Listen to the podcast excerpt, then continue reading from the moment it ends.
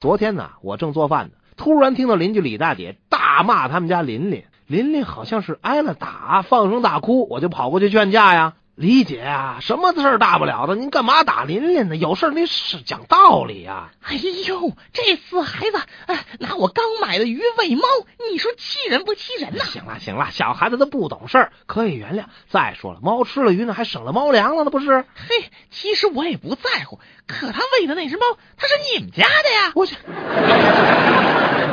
清华牛教授有一次去校医院看眼睛，听前边一老师在跟医生描述症状。呃呃呃，就是那个呃物体跟它的这个像不能重叠在一起了。牛教授是听明白了，可是医生还糊涂着呢。几个医生凑一块儿嘀嘀咕咕了一阵子，终于明白了。呃那个什么，您说那就是您看东西有重影儿是吧？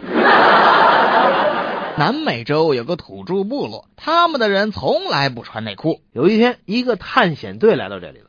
探险队队长和酋长聊天，哎，酋长大人，穿内裤是一种很好的个人习惯，非常的卫生，哎也很暖和呀。真好，啊我穿。于是酋长穿上了内裤，可是，在大便的时候，酋长并没有把它脱下来。翻遍以后，回头一看，真干净，什么都没有。回到卧室，一屁股坐在床上。呵，真暖和！文明世界的人真没骗我呀。